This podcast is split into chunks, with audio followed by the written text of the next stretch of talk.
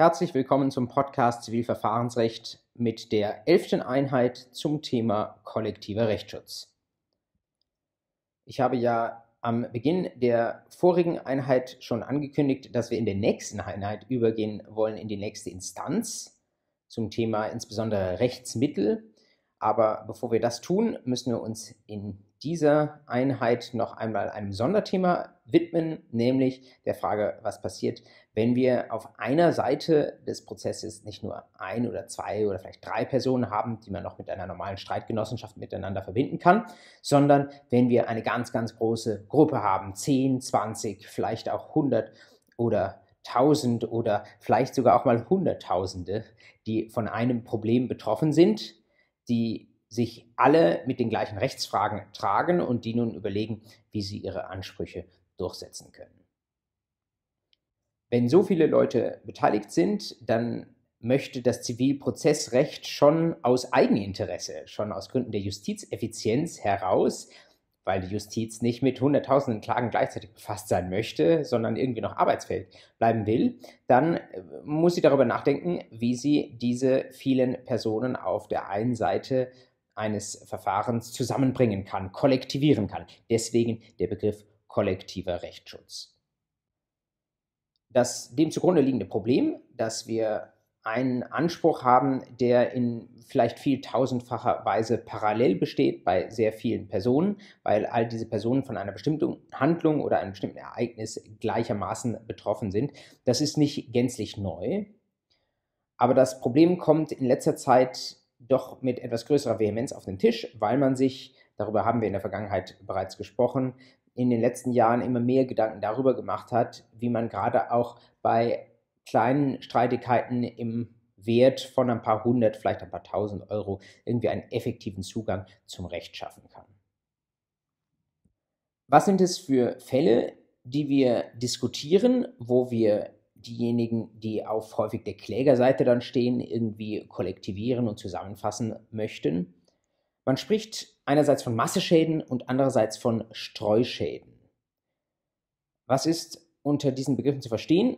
Einerseits Masseschäden bedeutet, wir haben eine Handlung, manchmal auch eine Mehrzahl von aber sehr, sehr parallelen, gleichartigen Handlungen.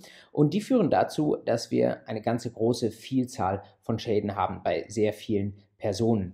Beispiele habe ich Ihnen in die linke den linken Kasten auf dieser Folie draufgeschrieben. Stellen Sie sich vor, Sie haben da jemanden, der macht Insiderhandel an der Börse. Das bedeutet, er ist besser informiert als alle Personen da draußen, was bestimmte Ereignisse anbetrifft, die den Kurs in der Zukunft steigen oder sinken lassen werden. Und der handelt jetzt auf Grundlage dieses überlegenen Wissens. Das darf man nicht. Solche besonderen Informationen müssen durch Ad-Hoc-Mitteilungen dem Markt zur Kenntnis gebracht werden, damit da niemand irgendwie ein ähm, überlegenes Wissen ausnutzt. Deswegen ist das nicht zulässig. Und wenn das aber trotzdem passiert und dann gibt es Kursverluste, dann haben kleine Schäden all diejenigen, die eine Aktie in der Tasche haben. Weil all diejenigen ein paar Euro, vielleicht auch mal ein paar hundert Euro an Kursverlust hin, haben hinnehmen müssen. Anderes Beispiel, stellen Sie sich vor, es gibt eine große Tragödie, irgendein Verkehrsunglück, zum Beispiel einen Flugzeugabsturz. Davon sind hunderte Personen leider betroffen und da gibt es Entschädigungsansprüche. Und da ist es im ureigenen Interesse der Justiz, dass man das zusammenfasst, damit nicht hunderte Klagen parallel abgehandelt werden müssen.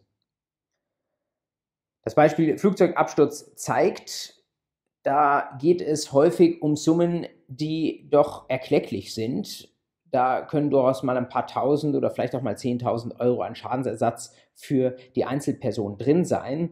Da geht es dann nicht so zentral darum, dass diese Leute sonst den Weg zum Gericht nicht finden würden, sondern geht es vor allem jedenfalls darum, dass die Justiz irgendwie arbeitsfähig bleibt und nicht völlig überfrachtet wird von ganz vielen parallel gleichgerichteten Klagen. Das ist etwas anders bei einer Sonderform von Masseschäden, nämlich den Streuschäden. Man kann das terminologisch etwas diskutieren, ob sich das irgendwie überlagert. Ich sehe das eher als eine Überlagerung, aber es gibt auch Stimmen, die das eher klar voneinander trennen würden. Nach meinem Verständnis sind Streuschäden eine besondere Form von Massenschäden, nämlich diejenigen, die individuell geringwertig sind. Also Massenschäden, wo der Schaden so klein ist, dass diejenigen, die davon betroffen sind, mit ganz überwiegender Wahrscheinlichkeit keine Klage erheben würden. Das heißt, da gibt es nicht die Frage, haben wir viele parallele Klagen, die die Justiz überlasten oder haben wir eine kollektivierte Klage, sondern da lautet die Alternative, entweder wir haben eine kollektivierte Klage oder es gibt überhaupt nichts, weil die Leute sonst niemals zu Gericht gehen würden. Wo ist die Grenze, ab der die Leute zu Gericht gehen würden? Da gibt es einige Studien darüber und all das ist nicht so überaus belastbar, weil das natürlich auch sehr subjektiv ist. Ähm, es gibt äh, Studien, die wollen herausgefunden haben, dass die Grenze irgendwie so bei 500 Euro oder bei 1500 Euro liegt. Jedenfalls, äh, wenn Sie bei Ansprüchen sind im Wert von vielleicht 10, 50 oder 100 Euro, dann sind Sie auf jeden Fall im Bereich dieser Streuschäden, wo die Schäden so geringwertig sind, dass kaum noch jemand ähm, einen Prozess erwägen wird. Beispiele, stellen Sie sich vor, Sie haben eine Mobilfunkrechnung, bei der der Anbieter allen Kunden ähm, jeweils 10 Euro auf die Rechnung draufschlägt. Ja, das deswegen geht niemand vor Gericht. Ähm, deswegen entweder geht das über den kollektiven Rechtsschutz oder es kommt überhaupt nicht zur Justiz. Weiteres Beispiel, das es in den letzten Jahren ab und an mal vor der Justiz geschafft hat, aber noch nicht wirklich flächendeckend, die Bearbeitungsgebühren der Banken für bestimmte Arten von Krediten, die sie ausgereicht haben. Da hat der BGH irgendwann mal gesagt, solche Bearbeitungsgebühren sind rechtswidrig, können zurückgefordert werden. Da sind mit Hilfe der Rechtsschutzversicherer dann doch einige Kunden vor die Gerichte gegangen, aber das waren sehr, sehr wenige. Deswegen kann man das durchaus auch noch zu den Streuschäden zählen, wo die meisten Leute einfach den Aufwand eines Gerichtsprozesses zur Durchsetzung eines solchen Anspruchs scheuen. Sie sehen also, die Grenze zwischen Massenschäden und Streuschäden ist irgendwo sehr individuell, die kann man nicht klar ziehen. Was man nur sagen kann, ist, dass bei den Massenschäden typischerweise es vor allen Dingen um eine Entlastung der Justiz geht, indem man gleichartige Sachen zusammenfasst. Und bei den Streuschäden geht es eher um das, was wir auch schon in der Vergangenheit einmal bezeichnet haben als das rationale Desinteresse von vor allen Dingen Verbrauchern. Es können aber auch mal Unternehmer sein, die sagen, naja, für 100 oder 300 oder 500 Euro, da gehe ich nicht zu Gericht, das lohnt sich nicht. Natürlich bei einer Kollektivierung von Streuschäden profitiert auch die Justizeffizienz, aber da geht es eben gerade auch um dieses rationale Desinteresse, das irgendwie überwunden werden soll. Bei dieser Gelegenheit, wo wir darüber sprechen, erinnere ich Sie kurz an eine Folie, die wir einmal beim Thema Erledigung und Vergleich in den Blick genommen hatten, als wir uns nämlich damit beschäftigt haben, was sind die Unterschiede zwischen Verbrauchern und zwischen gewerblichen Prozessführern, die regelmäßig vor Gericht auftauchen.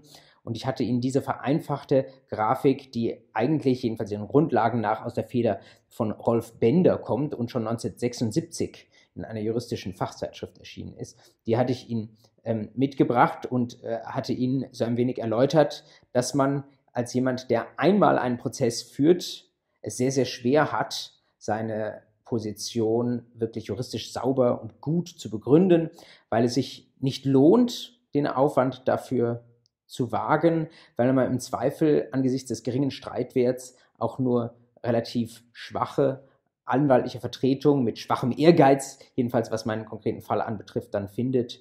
Ähm, weil mir eine Präzedenz am Ende des Tages auch nicht nützt. Das heißt, ähm, wenn ich einen starken Fall habe, dann lasse ich mir meine Klage mal lieber abkaufen, bevor ich es tatsächlich zu einem Urteil kommen lasse. Und ich habe auch wenige Möglichkeiten, das, was ich da erstreite, am Ende des Tages zu publizieren und damit im Sinne der Verbraucher auch zur Rechtsfortbildung und zur insgesamt äh, Rechtswahrnehmung in der Gesellschaft beizutragen.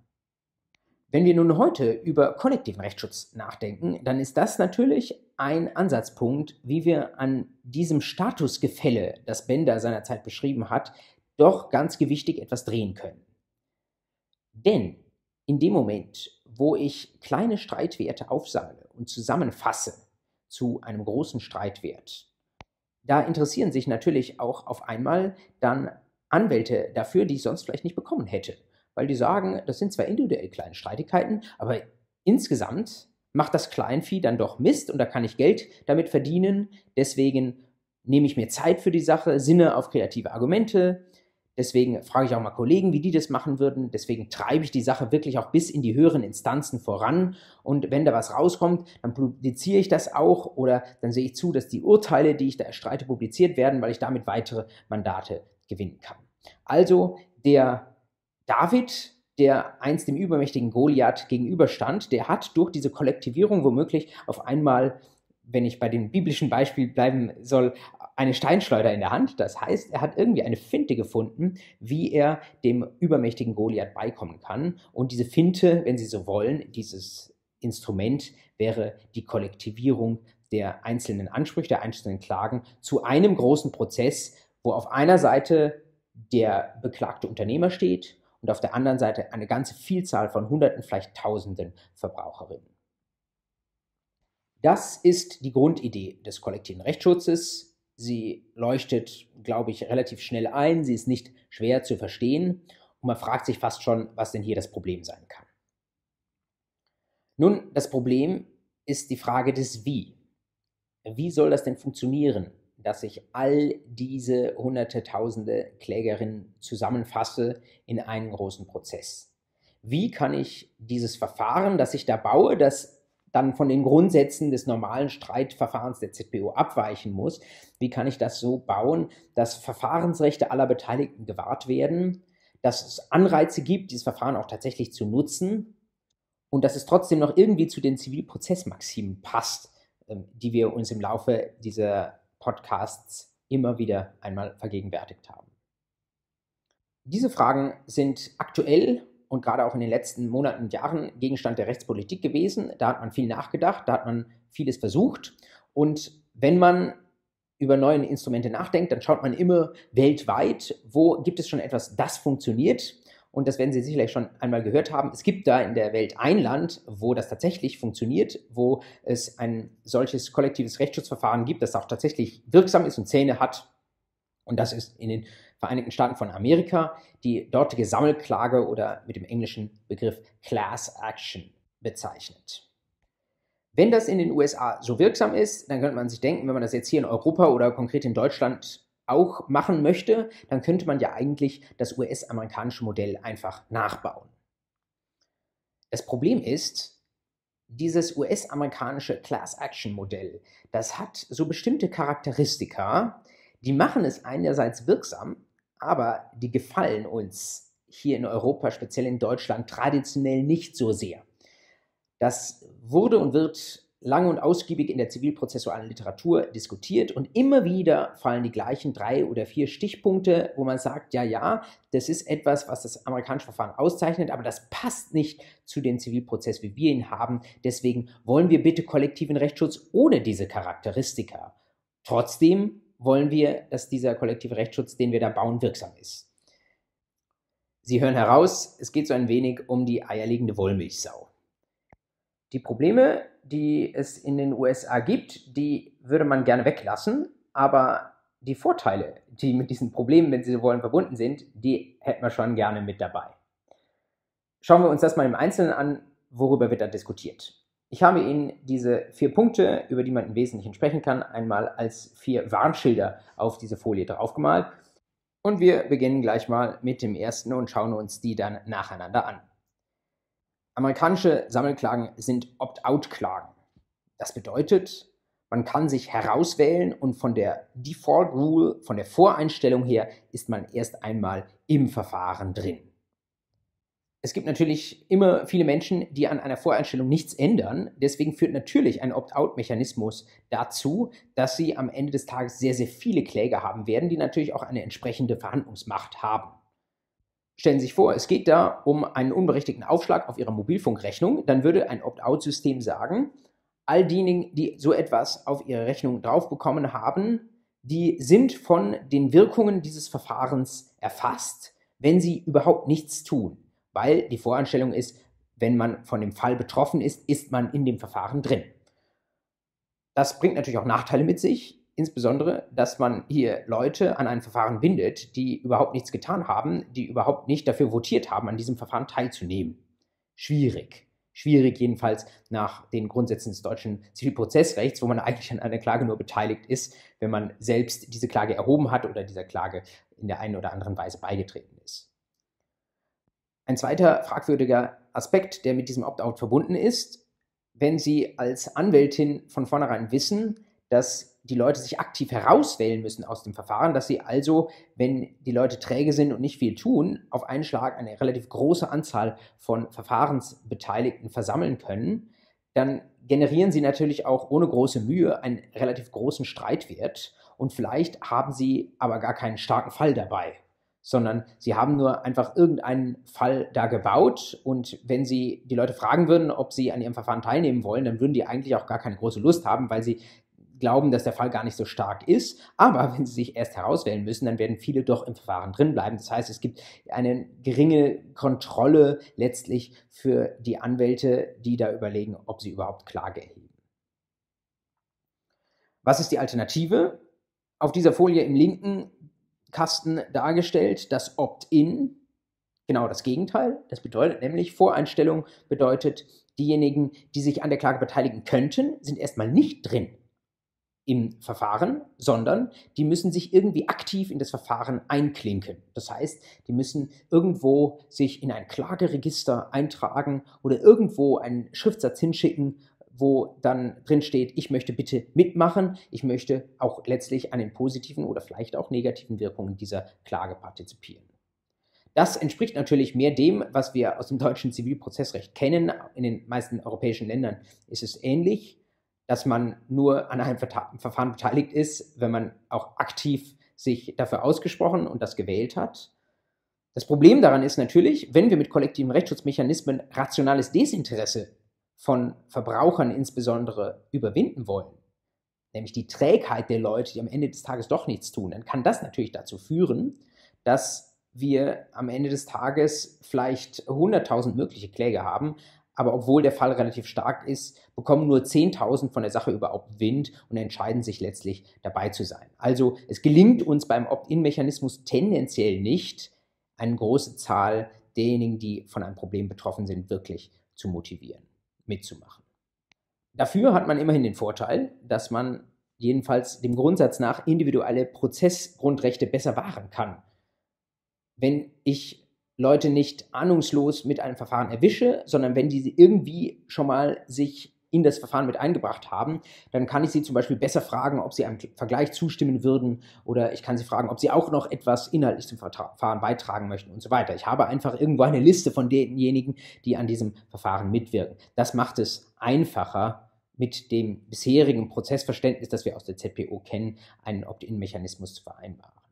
Es gibt auch Mischformen, ich habe Ihnen das in den Notizen zu dieser Folie reingeschrieben. Zum Beispiel in Belgien gibt es die Action en Réparation Collective. Das ist eben, wie Sie dem Namen nach schon hören, auch ein kollektives Rechtsschutzinstrument. Und da gibt es eine Einzelfallentscheidung des Gerichts, ob das Gericht meint, Opt-in oder Opt-out ist sachgerechter. Aber in Deutschland jedenfalls in der Zivilprozessrechtswissenschaft ein ganz starkes Prä, ein ganz starkes Votum für das Opt-in, auch wenn es weniger wirksam ist als das amerikanische Opt-out.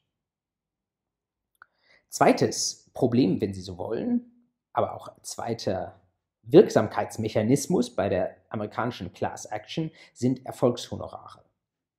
Wir haben uns bei der neunten Einheit Ende 2018 schon mal kurz mit Erfolgshonoraren beschäftigt und wir haben gesehen, Erfolgshonorare sind in Deutschland nur in sehr, sehr engen Grenzen zulässig.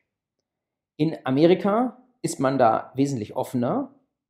Dort hat man erkannt, dass es natürlich die Zahl der Verfahren erhöht, wenn man den Anwälten auch wirklich was zu verdienen gibt. Und Erfolgshonorare sind für die Anwälte häufig sehr, sehr tauglich, weil im Erfolgsfall sehr viel Geld damit verdient werden kann, zum Beispiel 30, 40, 50 Prozent von der Summe, die da eingeklagt wird. Und andererseits ist die Schwelle, die Kostenschwelle für die einzelnen Anspruchsinhaber natürlich denkbar niedrig. Denn die wissen, wenn wir vor Gericht nicht Erfolg haben, müssen wir auch überhaupt nichts zahlen.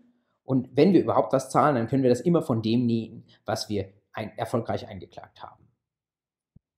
Also ein Mechanismus, der der US Class Action sehr hilft, der aber in Deutschland sehr kritisch betrachtet wird. Was ist der Grund dafür, dass wir so vorsichtig und zurückhaltend sind bei Erfolgshonoraren? Man befürchtet, dass Anwälte zu sehr unternehmerisch denken dass sie nicht mehr echte Organe der Rechtspflege sind, die nur das wirklich geltende Recht durchsetzen, sondern dass sie vielleicht auf den Gedanken kommen, sie können hier ein schnelles Geld machen, indem sie vor Gericht irgendetwas einklagen, was vielleicht juristisch gar nicht Hand und Fuß hat, was aber trotzdem irgendwie relativ ordentliche Erfolgsaussichten hat, weil zum Beispiel die Beweislage für die andere Seite sehr schlecht ist und so weiter. Da erhofft sich das deutsche Berufsrecht eigentlich, dass Anwälte die Finger davon lassen. Und das wäre natürlich bei Erfolgshonoraren wesentlich weniger wahrscheinlich, dass Anwälte sich da an die standesrechtlichen Vorgaben auch tatsächlich halten. Dritter Punkt, Vergleichsschluss. Damit ist gemeint, dass in den USA sehr, sehr viele Sammelklagen am Ende des Tages auf einen Vergleich hinauslaufen. Und zwar nicht unbedingt deswegen, weil der Beklagte der Auffassung ist, dass die Kläger tatsächlich einen starken Fall haben oder juristisch gute Gründe, sondern weil es vielleicht irgendwann bilanziell ruinös wird für den Beklagten, in der Regel für ein großes Unternehmen. Wenn da irgendwelche hohen Schadensersatzforderungen kommen, die man in der Bilanz per Rückstellungen abbilden muss, dann kann es mal sein, dass auch eine Bilanz da in Schieflage gerät und dass das Ziel eines Unternehmens in so einem Rechtsstreit einfach nur noch ist, die Sache vom Tisch zu bekommen. Und selbst wenn sie dafür einen nennenswerten Betrag in die Hand nehmen, den sie eigentlich juristisch nicht für gerechtfertigt halten. Das wiederum antizipieren natürlich Anwälte, wenn sie überlegen, ob sie überhaupt eine Sammelklage erheben, wenn sie davon ausgehen können, der Fall ist zwar eigentlich schwach, aber am Ende des Tages wird sich das Unternehmen schon in irgendeinen Vergleich reindrängen lassen, dann ist natürlich der Einreiz umso größer, auch in einem schwach begründeten Fall eine solche Sammelklage zu erheben. Ein relativ häufig zitiertes Beispiel dafür ist eine Sammelklage, die es vor einigen Jahren mal in New York gab. Vielleicht haben Sie davon gehört. Da ging es um das Getränkeunternehmen Red Bull und das hatte damit geworben, dass Red Bull oder der Genuss dieses Getränks Flügel verleiht. Und dann hat eine Gruppe von Kunden geklagt, weil sie festgestellt haben, dass es tatsächlich nicht der Fall ist, dass dieses Getränk Flügel verleiht. Und da gab es eine Schadensersatzklage wegen irreführender Werbung, etwas vereinfacht gesagt, und man hat sich verglichen auf 13 Millionen US-Dollar in Summe und jeder, wenn Sie wollen, Red Bull-Trinker, hat ein bisschen was davon bekommen. Ich sage mal vorsichtig, ob Red Bull diesem Vergleich zugestimmt hätte, wenn sie nicht nur das Verfahren einfach vom Tisch hätten haben wollen, darf man zumindest bezweifeln. Und der letzte Punkt, der Ihnen damit zusammenhängt, die sogenannten Punitive Damages oder auch Treble Damages, dreifacher Schadensersatz oder Strafschadensersatz, den es nach dem materiellen Recht in den USA gibt. Das bedeutet, jemand, der einen Schaden erlitten hat, der bekommt nicht nur kompensatorisch das, was er als Schaden, als Kosten hatte aufgrund eines schädigenden Ereignisses ersetzt, sondern er kann überkompensatorischen Schadensersatz bekommen. Er kann mehr bekommen, als er an Schaden erlitten hat. Und zwar allein deswegen, weil das Gericht sagt, dass bei einer geringeren Schadensersatzsumme das Unternehmen versucht wäre, denselben Fehler einfach nochmal zu machen weil sich der Fehler bzw. die Pflichtverletzung eigentlich unternehmerisch lohnt, sogar bei einem geringeren Schadensersatz noch. Die Kläger in diesen Fällen haben also nach dem US-amerikanischen materiellen Recht einfach Glück gehabt. Sie bekommen mehr, als sie eigentlich brauchen oder als sie eigentlich verdient haben. Allein deswegen, weil man sich Gedanken macht, weniger über einen nur kompensatorischen Schadensersatz, sondern weil man sich darüber Gedanken macht, wie könnten die Handlungsanreize für das beklagte Unternehmen so gestaltet werden, dass es zukünftig von solchen Pflichtverletzungen die Finger lässt. In Europa und insbesondere in Deutschland denkt man üblicherweise weniger ökonomisch bei der Rechtsgestaltung. Das bedeutet, man denkt weniger in Anreizen für Unternehmen. Was können wir tun, damit die morgen sich besser verhalten und rechtstreuer verhalten. Das wäre in Deutschland allenfalls ein Kalkül, das eine Behörde mal anwendet, wenn es irgendwelche Geldbußen oder vielleicht auch Kartellstrafen verhängt. Aber das deutsche Zivilrecht denkt beim Schadensersatzrecht eigentlich kompensatorisch. Das bedeutet, da wird niemals oder extrem selten mehr gezahlt, als eigentlich an Schaden erlitten wird. Wenn wir diese vier Punkte zusammenfassen, sehen wir also, die amerikanische Class Action hat Erfolg, weil bestimmte Stellschrauben in einer bestimmten Weise eingestellt sind. Aber nach unserem europäischen, insbesondere deutschen Zivilprozessrechtsverständnis haben wir mit genau dieser Einstellung der hier aufgeführten vier Stellschrauben unsere Probleme.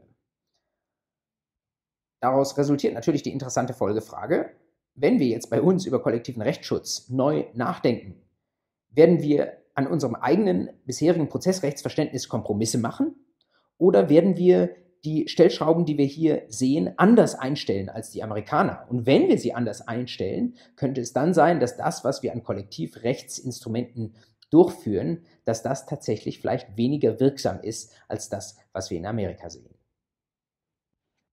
Was also ist in den vergangenen Jahren und jetzt ganz aktuell in Europa und in Deutschland an Instrumenten des kollektiven Rechtsschutzes geplant worden? Ich beginne mal mit der europäischen Perspektive, weil man sich in Deutschland eher etwas später über den kollektiven Rechtsschutz Gedanken gemacht hat. Und ich habe Ihnen auf dieser Folie einfach einmal einige Rechtsakte oder Überlegungen der Europäischen Union in den letzten Jahren aufgeführt. Sie sehen, das Thema nahm langsam Fahrt auf vor gut zehn Jahren. Da gab es ein Grünbuch über kollektive Rechtsdurchsetzungsverfahren für Verbraucher im Jahr 2008. Dann gab es eine Richtlinie über Unterlassungsklagen zum Schutz der Verbraucherinteressen. In Deutschland insbesondere umgesetzt im Unterlassungsklagengesetz, das Sie übrigens auch mal gesehen haben sollten. Dann einige Jahre später, 2013, gab es eine Empfehlung, das sind so eher Überlegungen für gemeinsame Grundsätze für kollektive Unterlassungs- und Schadensersatzverfahren. Sie merken, es ist immer noch nicht so richtig konkret, sondern es gibt bis da eigentlich nur diese eine Richtlinie, die sehr speziell auf die Unterlassungsklagen zielt. Dann gibt es Bewegung 2014 im Bereich des Kartellschadensersatzes. Das ist ein anderes spezielles Gebiet, auch noch nicht der große allgemeine Rechtsbereich der Verbraucher-Unternehmerstreitigkeiten. Und schließlich gibt es im Jahr 2018 die Ankündigung eines sogenannten New Deal for Consumers, also eines neuen Geschäfts, eines neuen Rechtsrahmens, in dem nun endlich Verbraucherrechte wirksamer durchgesetzt werden können sollen. Und Bestandteil dieses New Deal ist unter anderem der Entwurf der Kommission einer Richtlinie über Verbandsklagen zum Schutz der Kollektivinteressen der Verbraucher. Also nur wenig, was tatsächlich schon in mitgliedstaatlichen Rechten umgesetzt worden ist, insbesondere jetzt im Bereich von Verbraucherstreitigkeiten die Richtlinie über Unterlassungsklagen, die aber tatsächlich nur einen sehr engen Bereich betrifft während die Europäische Union noch weiter nachdenkt, was sie da machen soll, dieser New Deal ist ja noch nicht in trockenen Tüchern, sind die Mitgliedstaaten ihrerseits durchaus schon ganz rege dabei gewesen. Es gibt einige, wie zum Beispiel Frankreich, die in den vergangenen Jahren neu ein kollektives Rechtsschutzverfahren eingeführt haben. In Deutschland hat man länger nachgedacht und da gab es eine Gesetzgebungsaktivität jetzt erst zum Ende des Jahres 2018. Was es vorher in Deutschland gab zum kollektiven Rechtsschutz, das war einigermaßen überschaubar. Es gab zunächst ein Instrument mit dem Namen Verbandsklage. Was ist eine Verbandsklage? Nun, hier klagt, wie der Name schon sagt, ein Verband. Das bedeutet, die möglichen Anspruchsinhaber klagen nicht selbst, sie sind auch nicht am Verfahren beteiligt, sondern das Verfahren führt allein ein Verband, der die Interessen der einzelnen Betroffenen wahrnimmt. Was kann ein solcher Verband sein? In erster Linie sind das hier die Verbraucherzentralen bzw. der Verbraucherzentrale Bundesverband, der stellvertretend für Verbraucher bestimmte Verbraucherrechtsprobleme hier ins Visier nimmt.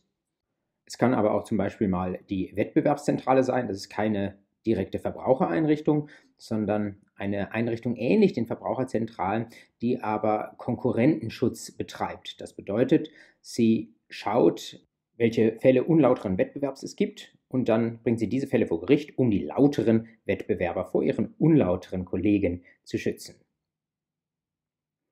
Aus welchen Vorschriften ergibt es sich, dass man in diesen Bereichen eine Verbandsklage anstrengen kann? Das habe ich Ihnen in die Notizen zu dieser Folie hineinkommentiert. Schauen Sie zum Beispiel in den Paragraphen 8 UWG. Dort sehen Sie, dass solche lauterkeitsrechtlichen Fälle von Verbänden geltend gemacht werden können. Ebenso in 33 des Gesetzes gegen Wettbewerbsbeschränkungen, GWB, Kartellrecht oder wie eben schon erwähnt im Unterlassungsklagengesetz in den Paragraphen 3 folgende. Da geht es insbesondere darum, dass eine Verbraucherzentrale von bestimmten Unternehmern verlangen kann, dass sie unlautere oder rechtswidrige AGB nicht weiter einsetzen. Solche Verbandsklagen gibt es in der Praxis in Deutschland. Sie sind aber nicht besonders häufig und das liegt zum Beispiel daran, dass diese Verbände, Wettbewerbszentrale, aber auch die Verbraucherzentralen, dass die nur begrenzte Finanzmittel haben. Die haben öffentliche Mittel, mit denen sie ihre Aufgaben erfüllen können, aber sie haben noch andere Aufgaben, zum Beispiel Verbraucherberatung und so weiter. Und da ein Prozess zu führen mit einem gewissen Prozessrisiko auch.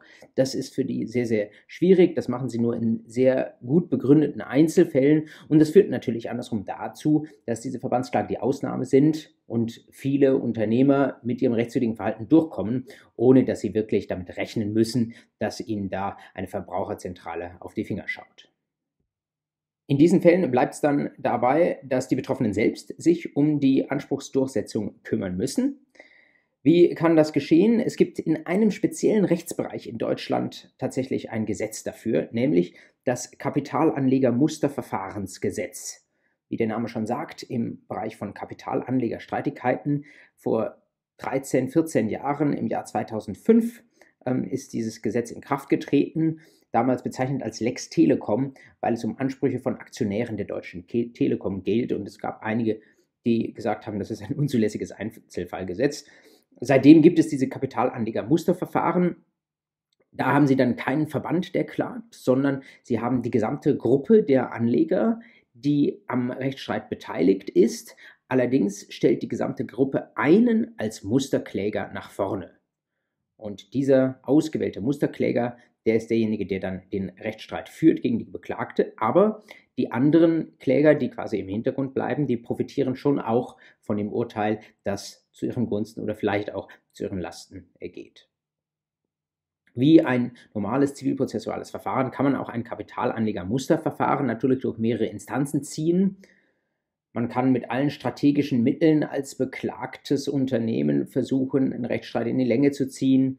Ähm, und das wird auch tatsächlich gemacht. Und das führt dazu, dass viele dieser wenigen, muss man sagen, Kapitalanleger-Musterverfahren, die es überhaupt gegeben hat, die haben viele, viele Jahre angedauert. Viele davon sind heute noch nicht abgeschlossen. Ich habe Ihnen in die Notizen mal einen URL geschrieben, eine Webseite, wo Sie nachschauen können, welches OLG welche Kapitalanlegermusterverfahren führt.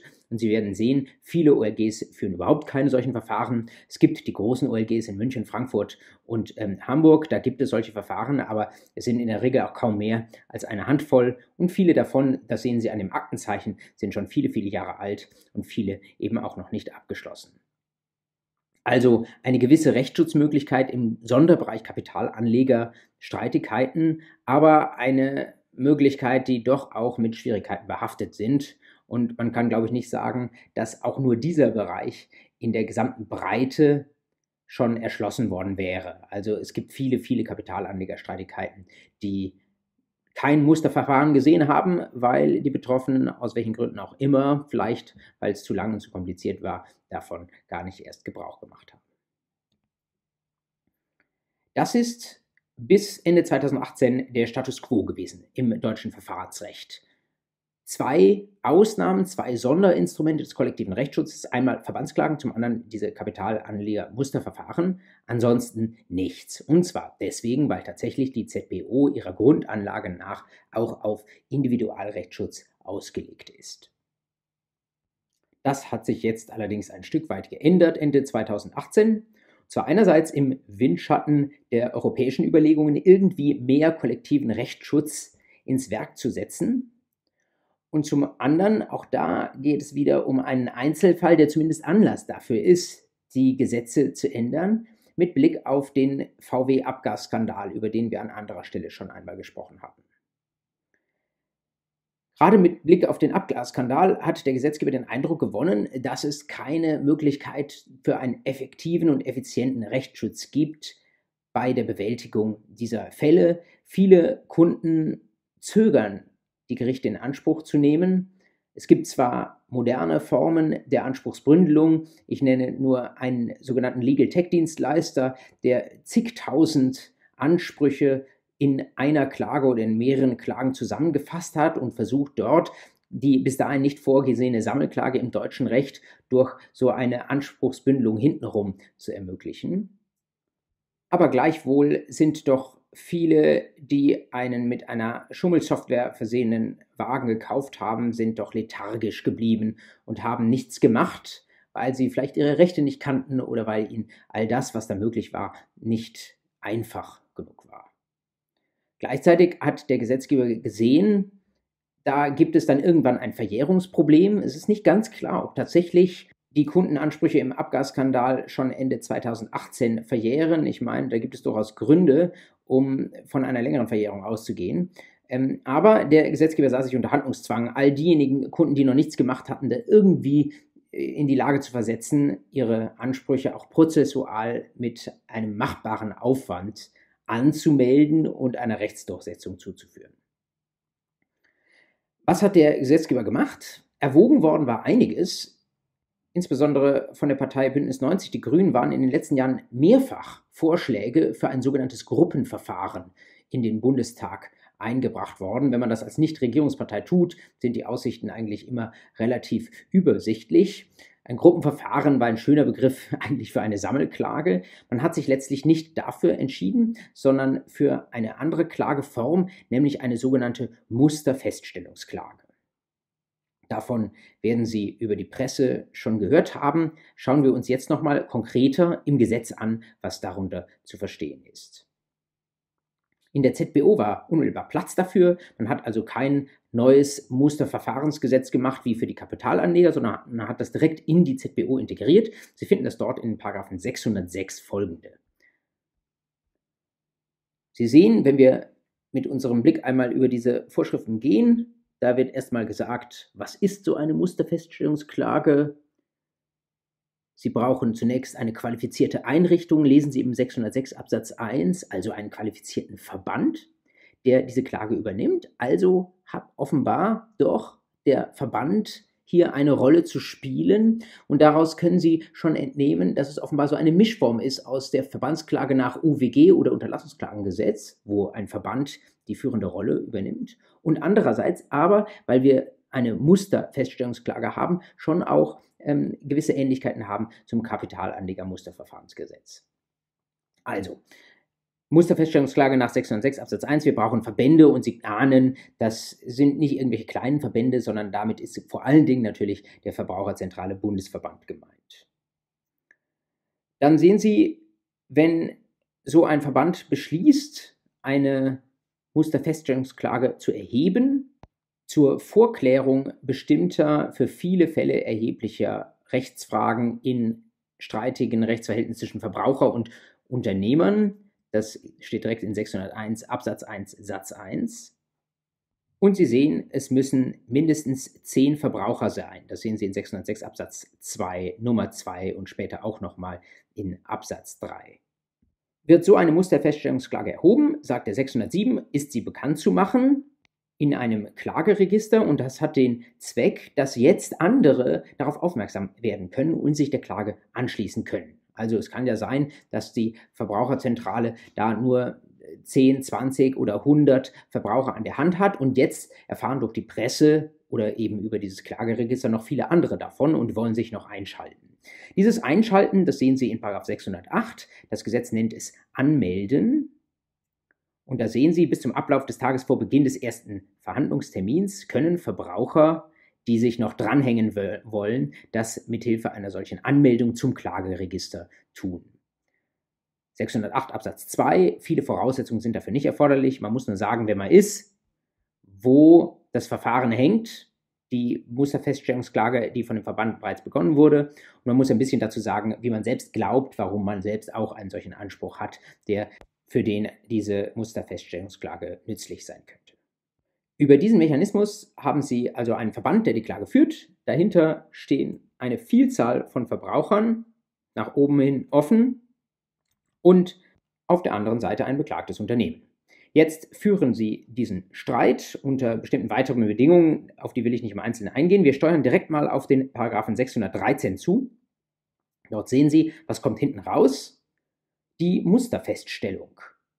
Also noch kein Zahlungsanspruch oder ein sonstiger Titel, sondern erstmal nur eine bestimmte oder mehrere bestimmte Rechtsfragen, die für die einzelnen Ansprüche Sprüche relevant sind. Und diese Rechtsfragen, die alle Verbraucher gleichermaßen betreffen, die werden bindend festgestellt. Das ist quasi ein beschränktes Präjudiz, wenn Sie so wollen. Und jeder, sagt der 613, der sich angemeldet hat für die Klage, der sich mit drangehängt hat, der partizipiert an dieser Bindungswirkung im positiven wie im negativen Sinne. Was heißt das im Umkehrschluss? jeder, der sich da eines Anspruchs berühmt gegen das Unternehmen, der muss nachher schon selbst noch Leistungsklage erheben. In dieser Leistungsklage kann er sich auf die Präjudiz aus dem Musterfeststellungsurteil berufen, aber die Leistungsklage muss man schon noch selbst erheben. Man bekommt allein aus dem Ergebnis der Musterfeststellungsklage keinen Titel oder so etwas, den man einem Gerichtsvollzieher in die Hand drücken könnte. Endet das Ganze zwingend in einem Urteil? Nein, in 611 lesen Sie es ist durchaus auch möglich, dass das Verfahren in einem Vergleich endet. Das Gericht muss diesen Vergleich genehmigen, Absatz 3. Und wenn Sie als betroffener und angemeldeter Verbraucher dann damit nicht einverstanden sind, dann können Sie aus diesem Vergleich austreten, sagt der Absatz 4. Und wenn weniger als 30 Prozent der Anmelder, die dranhängen an der Klage, austreten. Das heißt, wenn mindestens 70 Prozent damit am Ende des Tages einverstanden sind oder nichts tun, dann wird der Vergleich wirksam, ansonsten wird er unwirksam.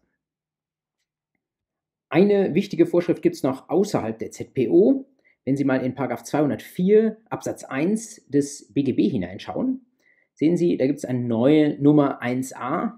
Da steht drin, die Verjährung wird auch gehemmt durch die Erhebung einer Musterfeststellungsklage für einen Anspruch, den ein Gläubiger zu dem zu der Klage geführten Klageregister wirksam angemeldet hat, wenn dem angemeldeten Anspruch derselbe Lebenssachverhalt zugrunde liegt wie den Feststellungszielen der Musterfeststellungsklage.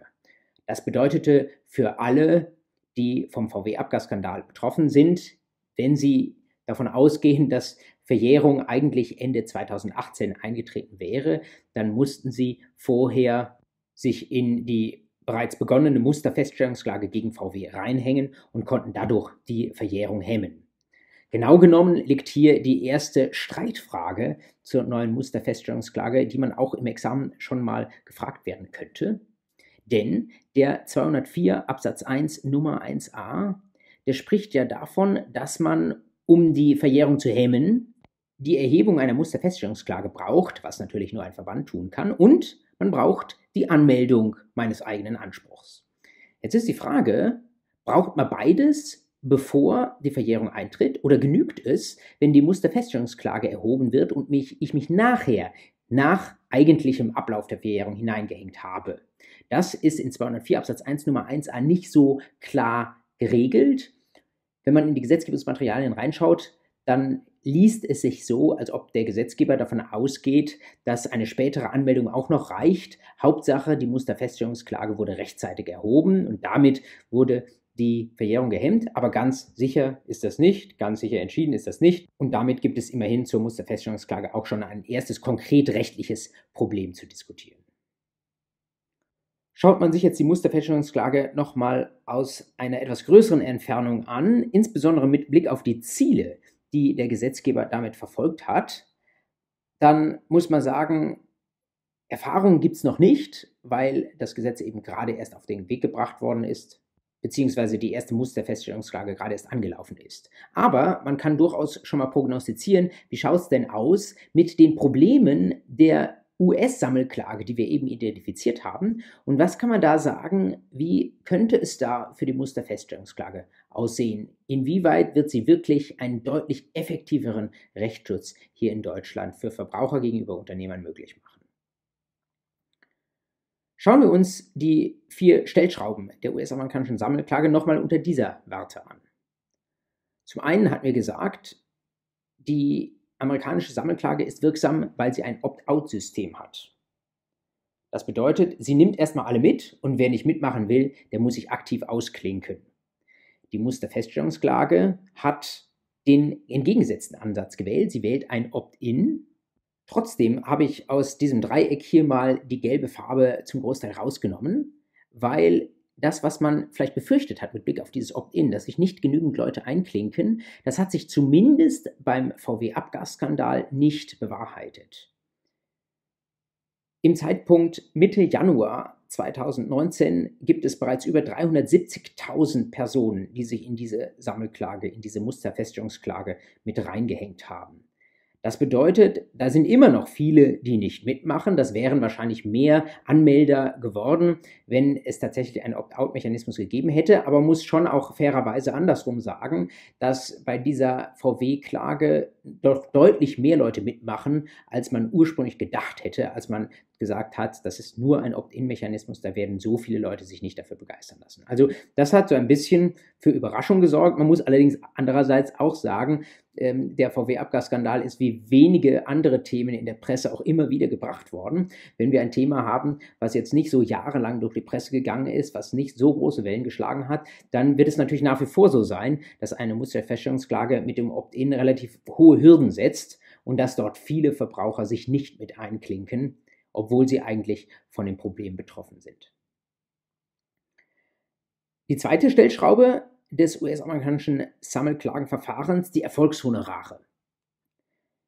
Erfolgshonorare hatten wir eben schon gesagt, nach 49b Absatz 2 Satz 1 der Bundesrechtsanwaltsordnung und 4a des Rechtsanwaltsvergütungsgesetzes gibt es die kaum in Deutschland. Sie sind nur unter sehr hohen Voraussetzungen zugelassen. Trotzdem habe ich auch hier das Dreieck deutlich von gelber Farbe befreit. Zum einen deswegen, weil bei der Musterfeststellungsklage die Verbraucher nicht selbst Anwälte bezahlen müssen. Diese Anmeldung zum Verfahren, die kann ohne Anwalt und völlig kostenfrei erfolgen. Damit ist die finanzielle Hürde an der Stelle weg. Die finanzielle Hürde bleibt natürlich dort, wo nach der Musterfeststellungsklage, nach Abschluss dieser Klage dann eine Leistungsklage erhoben werden muss. Eine Leistungsklage gegen das Unternehmen, das es auf Basis der Feststellung dann auch tatsächlich mal auszahlt. Kann ja theoretisch sein, dass das Unternehmen das freiwillig tut. Besonders wahrscheinlich ist das vermutlich nicht. Und in dieser sich dann anschließenden Leistungsklagensituation ist natürlich wieder die Frage, wie schaut es aus mit den Erfolgshonoraren? Da bleibt es im Grundsatz dabei, nach deutschem Recht, dass das unzulässig ist. Jedenfalls, sofern es die Verbraucher nicht effektiv von der Rechtsverfolgung abhält. Man muss allerdings immerhin sagen, es gibt in gewisser Weise einen Bypass, der sich da seit ein paar Jahren eingestellt hat. Wir haben seit äh, vor einigen Einheiten schon mal darüber gesprochen. Es gibt seit einiger Zeit Legal Tech Dienstleister, die mithilfe einer Inkassozession solche und ähnliche Forderungen eintreiben und die faktisch eine Erfolgshonorarfinanzierung für die Verbraucher anbieten. Und es ist nicht unwahrscheinlich, wenn die Musterfeststellungsklage zum Beispiel gegen VW zu einem für die Verbraucher positiven Ausgang führen sollte, dass dann diese Legal Tech Dienstleister hingehen und sagen, wir machen jetzt den Rest, das bedeutet, meldet euch bei uns an und wir führen Leistungsklagen oder verhandeln dann gesammelt mit äh, VW, um die Auszahlung zu erreichen. Und wenn das so kommen sollte, dann werden diese Dienstleister auch eine Honorierung vereinbaren, die als Provision nachher abgeht von dem, was die Verbraucher erlösen. Aber die Verbraucher werden, sollte das keinen Erfolg haben, nicht zusätzliches Geld in die Hand nehmen müssen. Dieses Operieren von Legal Tech Dienstleister mit Inkassozession ist nicht unumstritten. Es gibt in Berlin bei einem vergleichbaren Mietrechts-Startup ähm, Probleme, die vor allem daher rühren, dass zwei Kammern des Landgerichts Berlin das Ganze als problematisch ansehen und meinen, dass diese Dienstleistung nicht mehr vom Rechtsdienstleistungsgesetz gedeckt wäre. Es hängt da letztlich an der Frage, ob das noch Forderungseinziehung ist. Das Bundesverfassungsgericht hat das seinerzeit sehr liberal beurteilt, deswegen wäre ich sehr zuversichtlich, dass das letztlich wahrscheinlich vom BGH mal als zulässig beurteilt werden wird, aber ein gewisses kleines Fragezeichen steht noch darüber. Eine Literaturangabe aus meiner eigenen Feder habe ich Ihnen dazu auch in die Notizen eingefügt. Dann der dritte Punkt. Wir hatten gesagt, in den USA ist es häufig so, dass die Unternehmen einfach mal zahlen und irgendwie einen Vergleich abschließen, um die Sache vom Tisch zu haben. Und es kommt selten zu einem echten Urteil. Das heißt, es gibt selten die volle Rechtsdurchsetzung. Sei es dadurch, dass die Klage abgewiesen wird oder dass ihr stattgegeben wird. Wir haben eben schon in Paragraphen 611 der neuen ZPO gesehen und haben gesehen, dort ist tatsächlich auch ein Vergleich vorgesehen, nicht unwahrscheinlich, dass es auch in Deutschland bei den Musterfeststellungsklagen dann häufig einen Vergleich geben wird. Auch das wäre natürlich dann nicht das Optimum. Jetzt erinnern Sie sich vielleicht, wir haben gesagt, ein Prozessvergleich kann auch ein Vollstreckungstitel sein. Deswegen könnte man auf den Gedanken kommen, ob das nicht vielleicht sogar optimal ist für die Verbraucher, dass sie in einem Musterfeststellungsverfahren dann einen Vergleich abschließen und aus diesem Vergleich dann unmittelbar gegen das Unternehmen vollstrecken können, was den Vorteil hätte, dass man nicht mehr anschließend Leistungsklage erheben muss. Da muss man allerdings berücksichtigen, dass das Musterfeststellungsverfahren ja gerade nicht von den angemeldeten Verbrauchern geführt wird, sondern vom Verband. Es ist deswegen zumindest zweifelhaft, ob man in einem Vergleich am Ende eines Musterfeststellungsverfahrens tatsächlich schon einen vollstreckbaren Leistungstitel für Verbraucher sehen kann. Letztes Charakteristikum der US-amerikanischen Sammelklage ist eines, das eigentlich aus dem materiellen Recht kommt, nämlich die Punitive Damages. Die Punitive Damages habe ich in gelber Farbe belassen, weil es die im deutschen materiellen Recht so nicht gibt. Und das führt zu Problemen bei den Verhaltensanreizen für die Unternehmen, die auch eine Musterfeststellungsklage nicht wirklich wettmachen kann. Das liegt schlichtweg daran, dass trotz aller Presse und aller Öffentlichkeitsarbeit es auch bei einer Musterfeststellungsklage, selbst wenn sie Erfolg hat, immer noch viele Verbraucher geben wird, die sich nicht an der Klage beteiligen, sich ihre Ansprüche nicht in das Klageregister eintragen lassen. Und das führt dazu, dass ein Unternehmer weiß, er muss immer nur einen Teil seines Unrechtsgewinns auskehren an die Betroffenen. Also den Gewinn, den er gemacht hat, dadurch, dass er diese rechtswidrige Geschäftspraxis eingesetzt hat, da weiß er immer, ein Stück, ein Teil der Verbraucher wird immer desinteressiert bleiben, so einfach man ihnen den Rechtsschutz auch ausgestaltet. Und den mit diesen Verbrauchern verdienten Gewinn, den wird man immer in der eigenen Tasche behalten können. Natürlich hat man Prozesskosten, wenn man die Musterfeststellungsklage ähm, verliert, aber die Wahrscheinlichkeit ist doch gar nicht gering, dass ich diese Prozesskosten noch locker zahlen kann aus dem, was mir von den lethargischen Verbrauchern in der eigenen Tasche verbleibt. Wenn man an dieser Situation etwas ändern möchte, dann müsste man dafür sorgen, bei einem Opt-in-Mechanismus, wo eben viele Verbraucher sich nicht beteiligen, dass trotzdem am Ende eines erfolgreichen Verfahrens aus Verbrauchersicht eine Rückzahlung oder Auszahlung oder eine Partizipation der positiven Rechtsfolgen und zwar für alle Verbraucher steht. Das bedeutet, wir haben einen Verband, der klagt vielleicht unter Anmeldung bestimmter Verbraucher, aber die positiven Folgen der Musterfeststellung oder besser noch eines Leistungsurteils, was wir jetzt in Deutschland noch nicht haben, die von denen müssten alle Verbraucher partizipieren können. Auch dafür gibt es Vorschläge, wie man das machen kann. Die sind allerdings jetzt in der ZBO noch nicht drin. Die sind nicht Bestandteil der Musterfeststellungsklage, sondern das wäre quasi Lex Ferenda. Wie sehen diese Vorschläge aus? Drei Ideen. Die erste Idee ist schon am ehesten Lex Lata, aber da gibt es noch gewisse Rechtsunsicherheit. Ich habe Ihnen zwei Urteile, einerseits vom BGH, andererseits vom ULG Dresden, betrifft den gleichen Fall ähm, aus den Jahren 2017, 2018 in die Notizen hineingeschrieben. Da geht es um eine sogenannte Folgenbeseitigung. In 8 UWG finden Sie konkret für den Spezialbereich von Konkurrentenschutz eine Möglichkeit, wie ein Verbraucherverband oder auch ein Wettbewerbsverband einmal auf sogenannte Folgenbeseitigung klagen kann.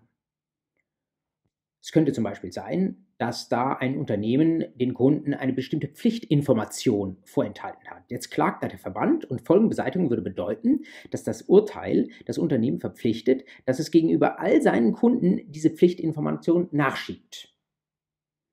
Oder, wenn wir das Ganze mit Geld spielen wollen, könnte zum Beispiel sein, dass ein Unternehmen bestimmte unzulässige Gebühren erhoben hat für irgendeine Bearbeitung oder was es da sonst gemacht hat, aber die Gebühren seien unzulässig, zum Beispiel weil sie in AGB nicht wirksam angekündigt wurden, dann würde Folgenbeseitigung bedeuten, dass ein Verband klagt oder eine einzelne Verbraucherin klagt, aber im Urteil drin stünde nicht nur diese einzelne Verbraucherin bekommt ihre Bearbeitungsgebühren zurück, sondern darüber hinaus wird quasi jenseits des hiesigen Prozessstoffes das Unternehmen verpflichtet, all seinen Kunden, die hier gar nicht Bestandteil des Verfahrens sind, die unzulässig erhobenen Bearbeitungsgebühren von sich aus zurückzuzahlen. Das bedeutet natürlich, da partizipieren dann alle Betroffenen davon, ohne dass sie selbst den kleinen Finger rühren müssen. Das ist dann natürlich tatsächlich sehr effektiver Rechtsschutz inwieweit eine solche Folgenbeseitigungsmöglichkeit aus Artikel 8 UWG generalisierbar ist, inwieweit man sie vielleicht auf 1004 Absatz 1 Satz 1 stützen kann, ist bisher noch umstritten. Aber wenn der BGH, der in der Zukunft bei ähnlichen Fällen mutiger ist, dann könnte es sein, dass man versucht, das schon aus der Lex Lata abzuleiten. Aus meiner Sicht wäre das so mutig, dass es sauberer wäre, dafür tatsächlich dann doch ein neues Gesetz zu machen. Ein solcher Vorschlag kommt aus Europa. Ich hatte Ihnen eben schon berichtet, dass im Jahr 2018 die Europäische Kommission einen Vorschlag für einen sogenannten New Deal for Consumers vorgelegt hat. Und ein Bestandteil dieses Kommissionsvorschlags ist, ein Verbandsklageverfahren einzuführen, in dem der Verband das Gericht zu einem sogenannten Abhilfebeschluss bringen kann, einen Abhilfebeschluss beantragen kann, wenn es von der Rechtslage her gut ausschaut. Und Abhilfebeschluss ist das europäische Wort für Folgenbeseitigung. Das wäre quasi eine erste gesetzliche Verankerung, die allerdings dann, so ist jedenfalls die Idee der EU, wohl weniger im materiellen Recht als vielmehr eher auf der Ebene des Verfahrensrechts anzusiedeln wäre. Das ist natürlich, wenn das eine Richtlinie ist, letztlich ähm, eine Frage, wie die Mitgliedstaaten das umsetzen. Aber es ist eher wahrscheinlich, von Europa her ist es eher prozessual gedacht. Und worüber man natürlich auch nachdenken kann, wäre, dass man mit Hilfe einer Software schon versucht, Entschädigungszahlungen, irgendwelche Rückzahlungen, Auszahlungen, bei Geld geht das immer besonders einfach, ähm, die Verbrauchern vielleicht in bestimmten Fällen zustehen gegen Unternehmen, dass man die schon direkt in einer Software anlegt und dass die Software dann mit bestimmten Datenpunkten gefüttert wird. Und wenn die Software erkennt, anhand bestimmter einfließender Daten, dass eine bestimmte Zahlung geschuldet ist, dass die Software dann diese Zahlung automatisch veranlasst. Das wäre etwas, was der Bundesrat gerade von der Bundesregierung verlangt hat, sich das mal näher anzuschauen. Die Bundesregierung bzw. die Koalitionsparteien hatten das ohnehin schon im Koalitionsvertrag drinstehen. Das läuft dann unter dem Begriff automatische Vertragsentschädigung. Ähm, manche sprechen auch von Smart Contracts, also Verträgen mit einer Vollzugssoftware dran. Und das wird insbesondere diskutiert für Fahrgastrechte, also die pauschalen Entschädigungen nach der Europäischen Fluggastrechteverordnung oder wenn Sie mit der Bahn fahren, Sie kommen ähm, eine Stunde zu spät, dann bekommen Sie ja 25 Prozent des Reisepreises zurück. Das könnte man auch in die Bahn-App integrieren. Das wäre natürlich das Einfachste. Dann brauchen Sie überhaupt gar keinen Zivilprozess mehr, sondern dann ist das Recht bzw. die Rechtsdurchsetzung gewissermaßen unmittelbar schon in der App integriert.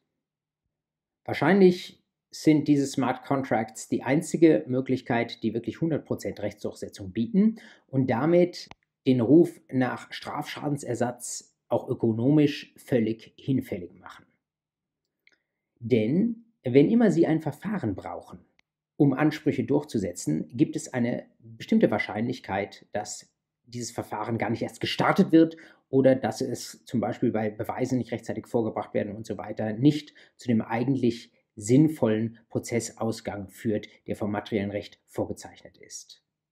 Ich will das Verfahrensrecht hier nicht als Hindernis für die Rechtsdurchsetzung beschreiben, aber es ist nun mal der Weg der Rechtsdurchsetzung und dieser Weg ist mit Hürden versehen und das führt dazu, dass doch immer auch in starken Fällen der eine oder andere Fall verloren geht und dass deswegen ein Unternehmer, der wirtschaftlich denkt, damit rechnen kann, dass er, wenn er einen bestimmten Unrechtsgewinn erzielt, bei einem Verfahren, das auch nur einigermaßen kompliziert ausgestaltet ist, dass er dort sich immer mal wieder durchmogeln kann, ohne tatsächlich den Unrechtsgewinn wieder auszahlen zu müssen. Ich habe Ihnen das mal aus dieser rein ökonomischen Unternehmerwarte mal in ein Beispiel verpackt auf dieser letzten Folie. Stellen Sie sich vor, Sie haben einen Unternehmer, der prellt 10.000 Kunden um jeweils 10 Euro. Stellen Sie sich das vor, ein Mobilfunkunternehmen, äh, das 10.000 Kunden einfach 10 Euro mehr auf die Rechnung setzt und das dann im Lastschriftverfahren einzieht.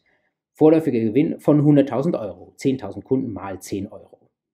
Jetzt weiß unsere Unternehmerin, ähm, es gibt da dieses kollektive Rechtsschutzverfahren. Das hat vielleicht sogar auch, was ja schon relativ effektiv wäre, einen Folgenbeseitigungsanspruch. Aber unsere Unternehmerin weiß auch, dieser Folgenbeseitigungsanspruch, der wird nur mit einer Wahrscheinlichkeit von 80 Prozent durchgesetzt.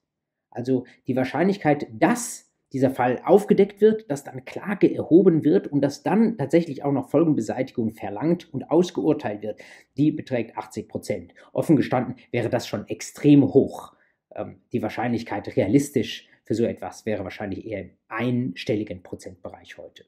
Aber wenn das denn so wäre, und wenn wir unterstellen, dass die Prozesskosten, die wir auch nicht ganz vernachlässigen dürfen, 20.000 Euro streitwertabhängig betragen, dann wäre die Rechnung unserer Unternehmerin, sie hat zunächst einen vorläufigen Gewinn von 100.000 Euro.